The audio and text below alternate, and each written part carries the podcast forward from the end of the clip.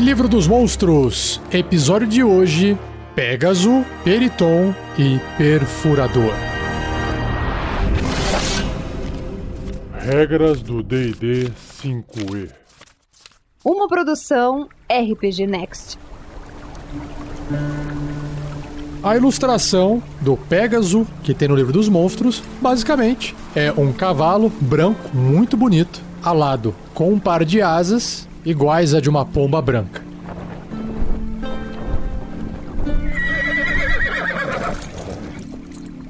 Pégaso. Os cavalos brancos alados, conhecidos como Pégasos, voando pelos céus, são uma visão de graça e majestade. Quando eles tocam em solo firme, eles permanecem apenas por um momento, bebendo de nascentes e montanhas e lagos cristalinos. Qualquer som ou sinal de outra criatura assusta-os, fazendo-os voar mais uma vez para as nuvens. Montarias nobres. Os Pégasos são altamente valorizados como corcéis rápidos e confiáveis, sendo mais rápidos e menos temperamentais que os grifos, hipogrifo e wyverns. Porém, essas criaturas selvagens e tímidas são tão inteligentes quanto um humanoide e não podem ser controladas e domadas tradicionalmente. Um Pégaso deve ser persuadido a servir uma criatura de tendência boa como sua montaria, mas quando o faz, ele forja um elo para toda a vida com seu novo companheiro. Nascido dos planos. Os Pégasos traçam suas origens das clareiras olímpicas de Arbórea, onde eles voavam pelos céus do plano e serviam como fiéis montarias aos Seudarini, o panteão de deuses élficos. Esses deuses são conhecidos por enviar os Pégasos para o plano material para ajudar os necessitados. Ninhos de Pégaso. Os Pégasos têm um parceiro por toda a vida, construindo seus ninhos em locais difíceis de alcançar e dando à luz a filhotes. E antes de eu passar para o bloco de estatísticas, também tem um papelzinho aqui com uma anotação escrito deixado à mão que diz o seguinte: Eis o Pégaso. Ele pode ultrapassar um dragão a céu aberto, e apenas o melhor entre nós pode esperar montar um. Um emblema apropriado para a nossa grande casa, você não acha? Quem escreveu isso foi um tal de Tilenvani de Oren, herdeiro com a marca do dragão e orgulhoso representante da casa Oren.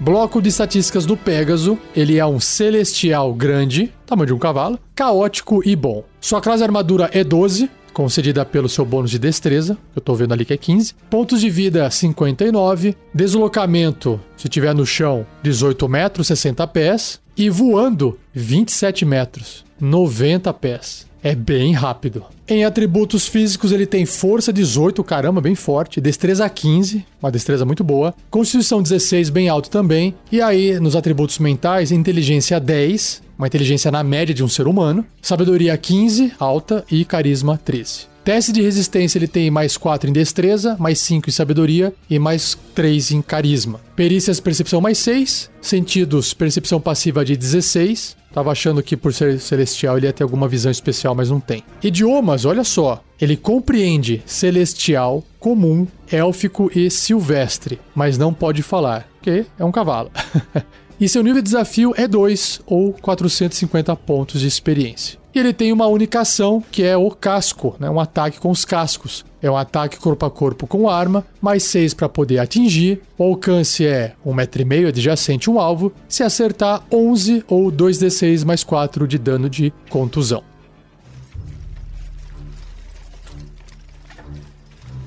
Ideia de aventura. Bom, é evidente que o Pégaso faz muito mais sentido sendo uma montaria. Mas eu acho legal subverter um pouco essa ideia de que os aventureiros vão encontrar um Pégaso que é caótico e bom e ele vai tratar todo mundo bem. Eu acho que os aventureiros podem ser enviados por uma missão de fazer alguma coisa em algum lugar que talvez seja coletar algum tipo de ingrediente em troca de muito, muito dinheiro, porque aquele ingrediente vai ser usado para fazer alguma coisa para a filha, para o filho que tá doente de alguma pessoa poderosa na cidade ou com muito dinheiro. E aí os aventureiros toparam isso e estão ali subindo uma montanha e de repente eles chegam no ninho dos Pégasos. Na verdade, o que eles têm que levar talvez seja, não sei, o casco, a unha do animal, os dentes. Será que tem que levar as penas e aí tem que arrancar isso do filhote? E aí o Pegasus, o casal de Pegasus pode aparecer e pode rolar um combate. Um combate talvez onde os aventureiros não queiram fazer, mas a criatura tá defendendo seu ninho. O, o fato dela ser caótica e boa não significa que ela não vai atacar ninguém. Significa que ela não faz maldade, ela não.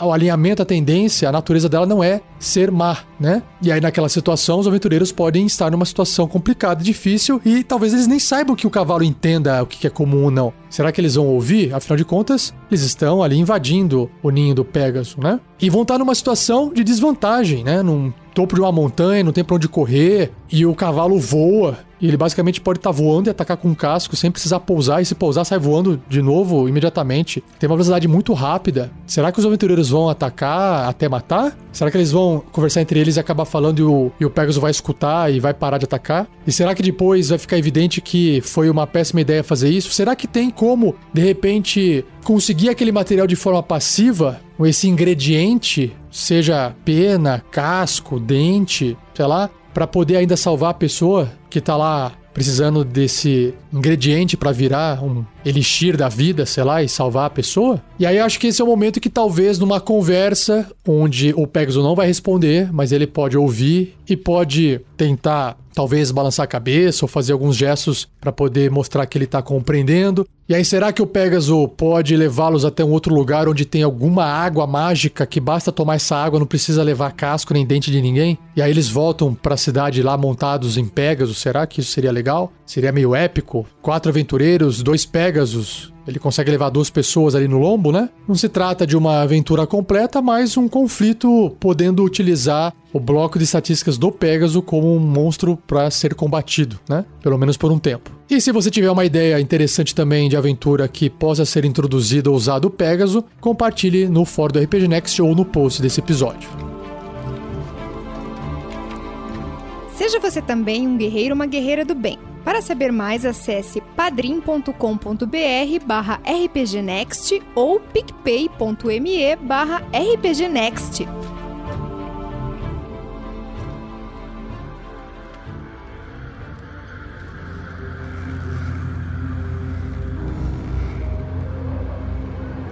O próximo monstro é o Periton, ou em inglês Periton. A ilustração dele vem na mesma linha do Pégaso, uma criatura alada. Mas é difícil de identificar porque ele lembra uma águia multicolorida, entre azuis e vermelho, como se fosse uma arara, só que a cabeça não é de pássaro, parece uma cabeça de cervo. A ilustração é bem bonita por causa das cores e das penas, mas não dá para ter uma noção se isso é uma criatura grande ou maior. Ela se encontra no ar com as asas abertas, com suas garras assim de águia apontadas para frente com as unhas pontudas e a boca desse suposto servo aberta olhando para o lado, como se estivesse talvez enxergando uma vítima, não sei. Vamos descobrir mais sobre essa criatura na descrição que o livro traz.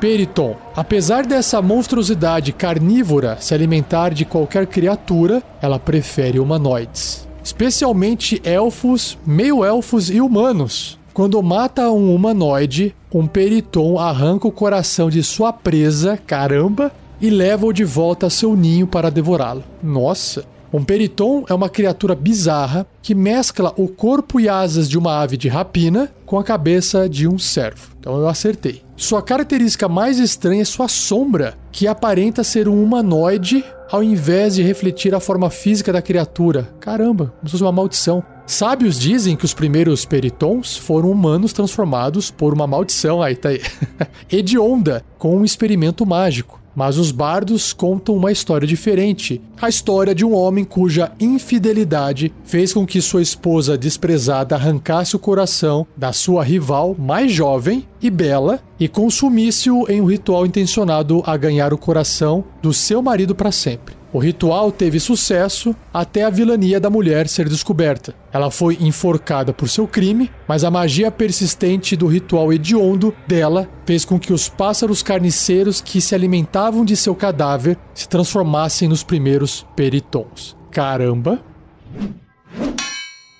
Fome sobrenatural. O ciclo reprodutivo de um periton depende do coração de um humanoide morto recentemente. O órgão deve ser consumido por uma periton fêmea antes de ela poder se reproduzir. Quando um periton consome um coração, sua sombra muda por um curto tempo para refletir sua verdadeira forma monstruosa. Quando ataca um humanoide, um periton é focado e implacável, lutando até ele ou sua presa estar morto. Se um periton for afastado de alguma forma, ele perseguirá sua presa perdida de longe, atacando novamente quando a oportunidade surgir.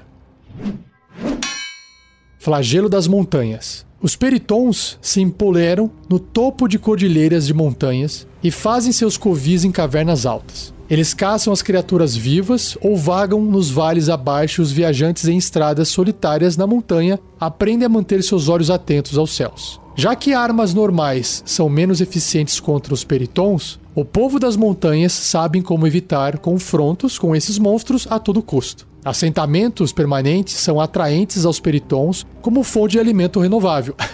Por isso, conselheiros de vila e nobres locais frequentemente contratam aventureiros para eliminar os ninhos de peritons. Já deixou aí a dica para aventura, hein?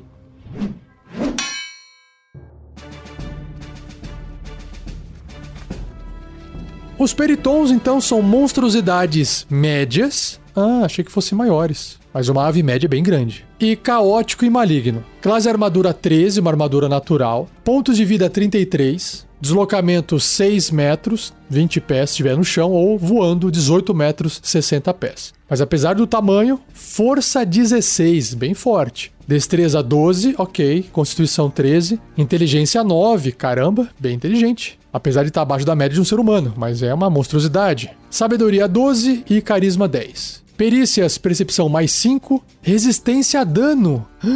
Contusão, cortante e perfurante de ataques não mágicos. Caramba. Resistência, lembrando que é metade do dano, né? Sentidos, percepção passiva de 15. Idiomas, compreende comum e élfico, mas não pode falar que tem a ver com a sua origem da história, né? E seu nível de desafio é 2, ou 450 pontos de experiência. Antes das ações, ele tem alguns traços: ataque de mergulho, sobrevoo e visão e faro aguçado. O ataque de mergulho diz: se o periton estiver voando e mergulhar pelo menos 9 metros, 30 pés, em linha reta em direção a um alvo, então atingi-lo com ataque corpo a corpo com arma, que é ou o chifre dele ou a garra, que já já vou falar, o ataque causa 9 ou 2d8 de dano extra ao alvo. Muito bom. O sobrevoo é um traço que define que o Periton não provoca ataques de oportunidade quando voa para fora do alcance do inimigo. Então, ele pode estar tá voando, se deslocando, chega perto do inimigo, ataca e continua voando sem problema nenhum. E a visão e faro aguçado, o Periton tem vantagem em testes de sabedoria e percepção relacionados à visão e olfato. E na parte de ações, ataques múltiplos. Periton realiza um ataque de chifre e um ataque de garra. Então, ambos são ataques corpo a corpo com arma, mais 5 para atingir alcance adjacente 1,5m, apenas um alvo. O chifre, se acertar, causa um pouquinho menos de dano do que a garra, 7 ou 1d8 mais 3 de dano perfurante. E a garra é 8 ou 2d4 mais 3 de dano perfurante. Para começar essa ideia de aventura, acho que seria muito legal contar essa história do que, que são esses peritons aqui. Só de imaginar que aquela mulher que fez aquilo com o coração lá da outra moça que estava traindo com o marido dela, que ela foi enforcada e os pássaros foram comer o cadáver dela e se transformaram nesses primeiros peritons, só por essa história já é interessante de imaginar esses pássaros. Quantos deles existem por aí? Eles foram os primeiros, e depois eles se reproduziram e fizeram mais. Será que os primeiros peritons originais dessa lenda ainda existem os mais velhos? Será que o primeiro pássaro que bicou aquela mulher, que virou o primeiro periton, será que ele é o mais forte? E aí contar essa pequena história para depois chegar no ponto em que as fêmeas estão querendo se reproduzir e por isso, né, chegou ali no ciclo reprodutivo e por isso elas começaram a voar para regiões mais distantes de onde eles criam seus ninhos, onde eles têm os seus covis. E aí começa a surgir caso de pessoas que foram pegas e tiveram seu coração arrancado.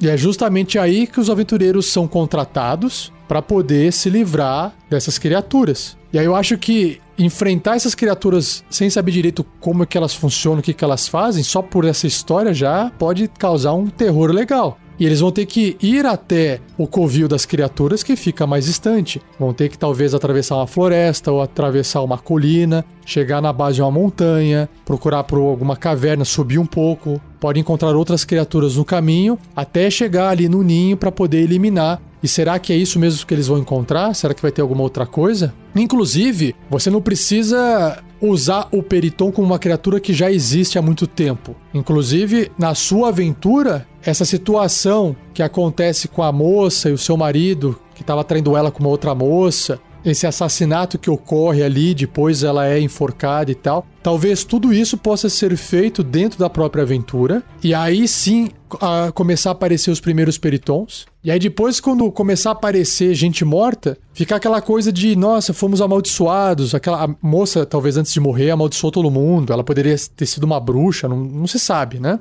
Que bruxa não ia ter marido, né? Mas de qualquer forma, o Periton na sua aventura pode ter surgido com os aventureiros ali na cidade. Às vezes até os próprios aventureiros foram contratados pela mulher para investigar o marido, aí eles descobriram que o marido estava traindo ela com outra moça, e aí depois que ela fez tudo aquilo lá. E aí esses peritons que surgiram, vai primeiro atrás do marido, quer matar o marido. Depois começa a matar, sei lá, os parentes do marido, enfim. E os aventureiros talvez não sejam atacados de primeira, porque eles estavam ajudando, trabalhando para a moça antes de ser enforcada. Só que aí eles vão ter que tomar alguma decisão e fazer alguma coisa para poder impedir isso. Então tem várias formas de abordar a criatura. Se você tiver uma ideia interessante, não deixe de compartilhá-la.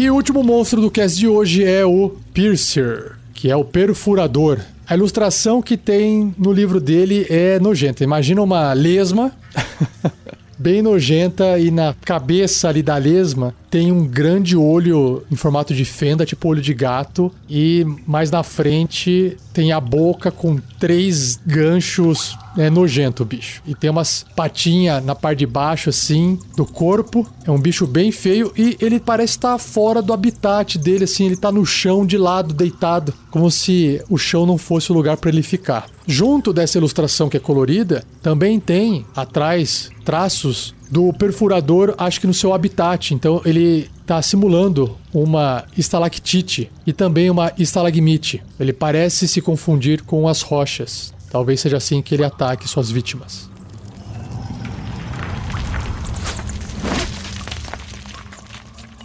Perfurador. Prendendo-se aos tetos de grandes cavernas e passagens subterrâneas, os perfuradores mesclam-se perfeitamente com as rochas naturais, caindo silenciosamente para empalar adversários desavisados no solo abaixo. Ah, tá explicado. Um perfurador é a forma larval do estrangulador. Ah, que legal. E ambas as criaturas frequentemente atacam em conjunto. Ah, então o que tinha formato de estalactite, que fica no teto, é o perfurador, e o que estava na base, no chão, como se fosse uma estalagmite, é o estrangulador. Continuando. Uma carapaça de aparência rochosa envolve o corpo do perfurador, dando-lhe a aparência e textura de uma estalactite. Essa carapaça protege o corpo mole, como de uma lesma, de sua parte superior, que permite que o perfurador se movimente pelas paredes e tetos das cavernas para se posicionar acima de suas presas. É por isso que ele tem as perninhas dele ali embaixo para poder escalar. Com seu olho e boca fechados, o perfurador é difícil de diferenciar de formações rochosas ordinárias.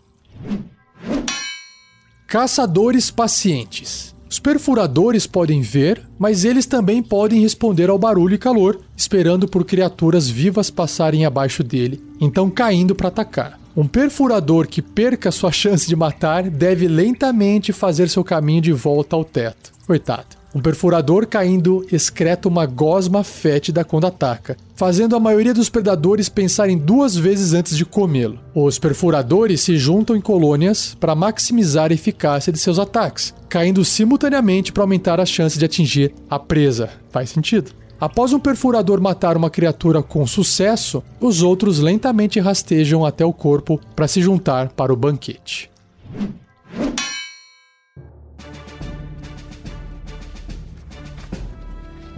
Perfurador, monstruosidade média, tamanho de um ser humano, e unaligned, ou imparcial. Sua classe de armadura é 15, uma armadura natural, pontos de vida 22, deslocamento 1,5 metro e meio, que é um quadradinho, 5 pés, escalada também de 1,5 metro e meio, 5 pés, então, bem devagarinho mesmo, bem lento. E aí ele tem força 10, uma força média, ser humano, destreza 13, um pouquinho melhor, constituição 16, opa, melhorou. Agora inteligência 1, sabedoria 7 e carisma 3. É bem lesma mesmo, né? Coitado das lesmas, não são tão boas assim, imagino eu. Perícias, furtividade mais 5, sentidos, percepção às cegas de 30 pés, que são 9 metros, e visão no escuro de 60 pés, que são 18 metros. E percepção passiva de 8. É, porque tem menos 2 na sabedoria, então não tem bônus nenhum, é 8, é baixo. Idiomas nenhum, e nível de desafio meio, ou 100 pontos de experiência. Aí ele tem dois traços, né? Aparência falsa, claro, e escalada aracnídea. Vamos ver a aparência falsa primeiro.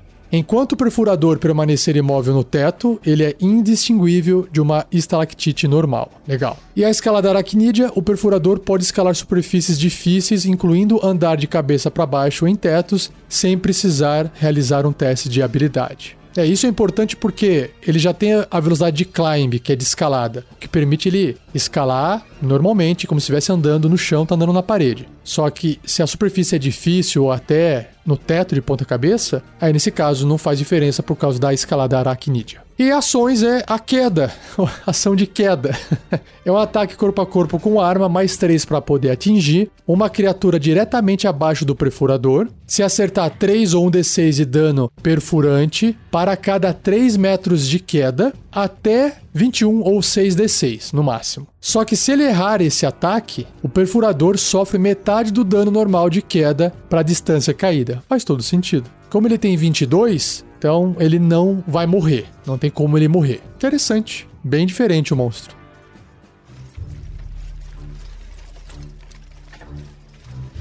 Bom, para você usar um perfurador numa ideia de aventura, basicamente ele vai fazer parte de um desafio. Não seria interessante os aventureiros irem para um local para poder matar os perfuradores? Acho que não é tão legal. O legal é realmente eles estarem indo por uma caverna ou atravessando um ambiente subterrâneo e os perfuradores no teto ali, camuflados, né, de estalactites, começarem a cair e causarem dano ou não nos aventureiros abaixo. O mais interessante da ideia de aventura não é bem uma ideia de aventura, mas uma ideia de desafio. Imagina fazer isso também junto com outras criaturas de uma caverna ou de um ambiente subterrâneo que têm o conhecimento desses perfuradores naquele ambiente. Será que essas criaturas têm uma forma de identificar o perfurador?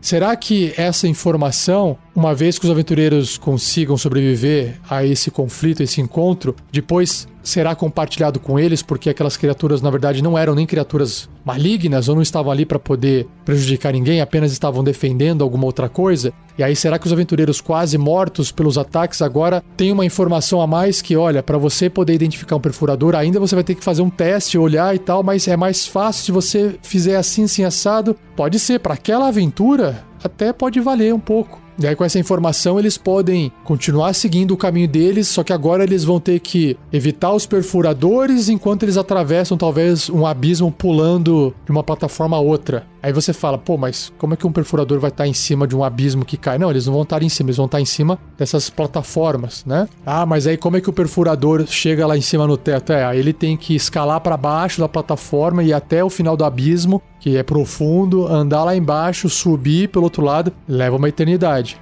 Ou até uma outra coisa interessante pode acontecer é às vezes existir, vamos supor que esse grupo de outros monstros, outras criaturas que atacaram os aventureiros, tirando os perfuradores, vivem dos perfuradores. Tipo, comem a carne dessas criaturas. Então, eles têm que ficar andando embaixo dessas estalactites olhando para cima e esperando para ver se algum perfurador resolve cair e aí eles têm que fazer tipo um teste de destreza para poder escapar do perfurador, porque aí é uma defesa ativa, né? Não é ficar esperando o perfurador tirar um bônus alto e atacar. Ou não, as criaturas estão andando em dodge, sabe? Basicamente é isso a mecânica, eles estão andando em dodge, usando a ação para ficar em dodge, e aí a chance do perfurador atingi-los é bem menor, né? E aí quando o bicho cai no chão e não acerta, já leva algum dano ali. E aí o pessoal bate no bicho indefeso ali no chão, mata e leva para comer, por exemplo. E aí também é uma outra forma de apresentar o perfurador para os aventureiros numa aventura mais bizarra.